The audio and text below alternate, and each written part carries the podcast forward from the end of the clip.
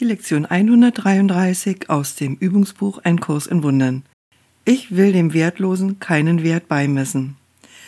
Manchmal ist es beim Lehren von Nutzen, den Schüler zu praktischen Belangen zurückzuführen, besonders nachdem man etwas durchgenommen hat, was theoretisch und fern von dem zu sein scheint, was er bereits gelernt hat. Dies wollen wir heute tun.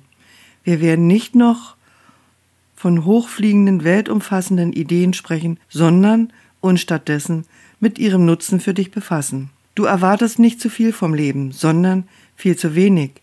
Wenn du zulässt, dass dein Geist zu körperlichen Belangen hingezogen wird, zu Dingen, die du kaufst, zu Ruhm, wie die Welt ihn schätzt, dann bittest du um Leiden, nicht um Glück. Dieser Kurs versucht nicht, dir das wenige wegzunehmen, was du hast. Er versucht nicht, Befriedigung, die die Welt enthält, durch utopische Ideen zu ersetzen. Es gibt in der Welt keine Befriedigung.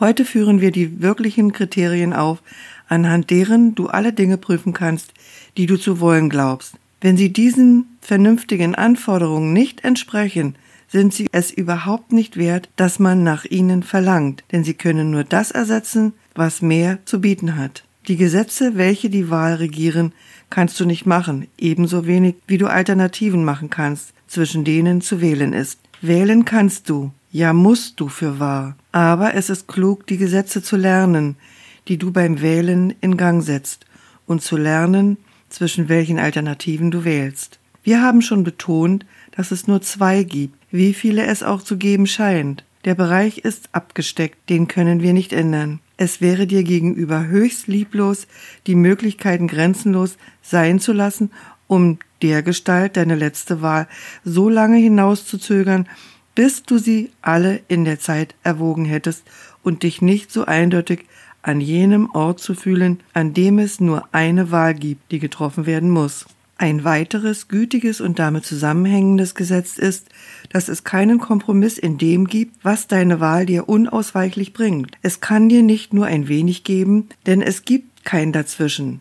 Jede Wahl, die du triffst, bringt dir alles oder nichts. Wenn du daher die Prüfmethoden lernst, mit denen du alles und nichts voneinander unterscheiden kannst, wirst du die bessere Wahl treffen. Erstens, wenn du ein Ding wählst, das nicht ewig währt, dann ist das, was du wählst, wertlos. Ein vorübergehender Wert ist ohne jeden Wert. Die Zeit kann niemals einen Wert wegnehmen, der wirklich ist. Was vergeht und stirbt, das war nie da und bietet dem nichts, der es wählt. Er wird getäuscht durch nichts in einer Form, die er zu mögen glaubt. Alsdann, wenn du beschließt, jemand anderem ein Ding wegzunehmen, dann bleibt dir nichts übrig. Der Grund ist dieser. Wenn du sein Recht auf alles verleugnest, hast du dein eigenes verleugnet.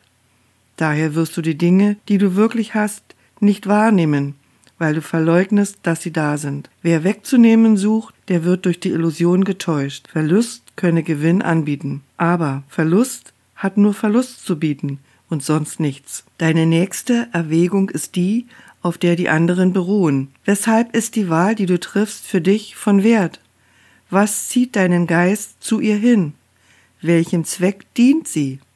Hier wird man am allerleichtesten getäuscht, denn was das Ego will, das begreift es nicht. Es sagt nicht einmal die Wahrheit, wie es sie wahrnimmt, denn es muss den Glorienschein behalten, den es verwendet, um seine Ziele vor Flecken und vor Rost zu schützen, damit du sehen mögest, wie unschuldig es ist. Doch seine Tarnung ist nur eine dünne Tünche, die nur jene täuschen kann, die es zufrieden sind, getäuscht zu werden. Seine Ziele sind offenbar für jeden, der sich die Mühe macht, danach zu suchen.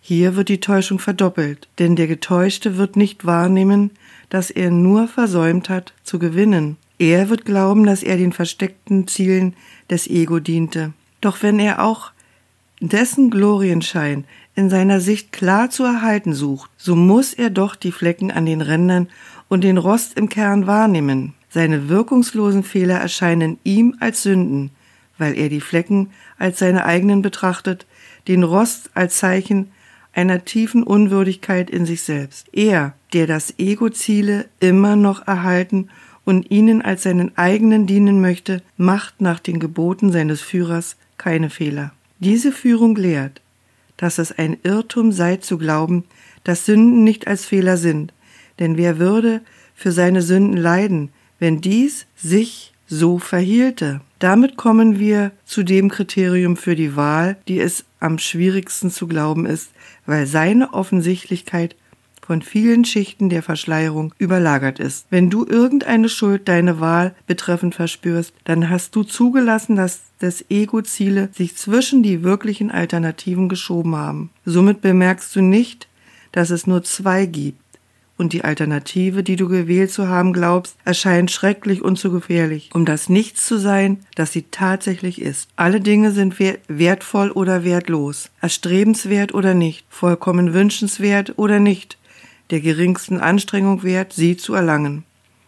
Genau deswegen ist das Wählen leicht. Komplexität ist nichts als eine Nebelwand, die die ganz einfache Tatsache verbirgt, dass keine Entscheidung schwierig sein kann. Was ist dein Gewinn, wenn du dies lernst? Es ist viel mehr, als dich nur deine Wahl einfach und ohne Schmerz treffen zu lassen. Der Himmel selbst wird mit leeren Händen und einem offenen Geist erreicht, der mit nichts kommt, um alles zu finden und es als sein eigen in Anspruch zu nehmen. Wir wollen versuchen, heute diesen Zustand zu erreichen, indem wir die Selbsttäuschung mit der ehrlichen Bereitwilligkeit weglegen, nur das wahrhaft Wertvolle und das Wirkliche wertzuschätzen. Unsere beiden längeren Übungszeiten von je 15 Minuten beginnen so. Ich will dem Wertlosen keinen Wert beimessen und nur was einen Wert hat, suche ich, denn dieses nur verlange ich zu finden. Und dann empfange, was jeden erwartet, der ohne Bürde des Himmels Pforte erreicht, die sich ihm auftut, wenn er kommt. Wenn du anfängst zuzulassen, dass du nutzlose Lasten sammelst oder glaubst, du sähst dich schweren Entscheidungen gegenüber, dann entgegne schnell mit diesem einfachen Gedanken. Ich will dem Wertlosen keinen Wert beimessen, denn das, was wertvoll ist, gehört mir.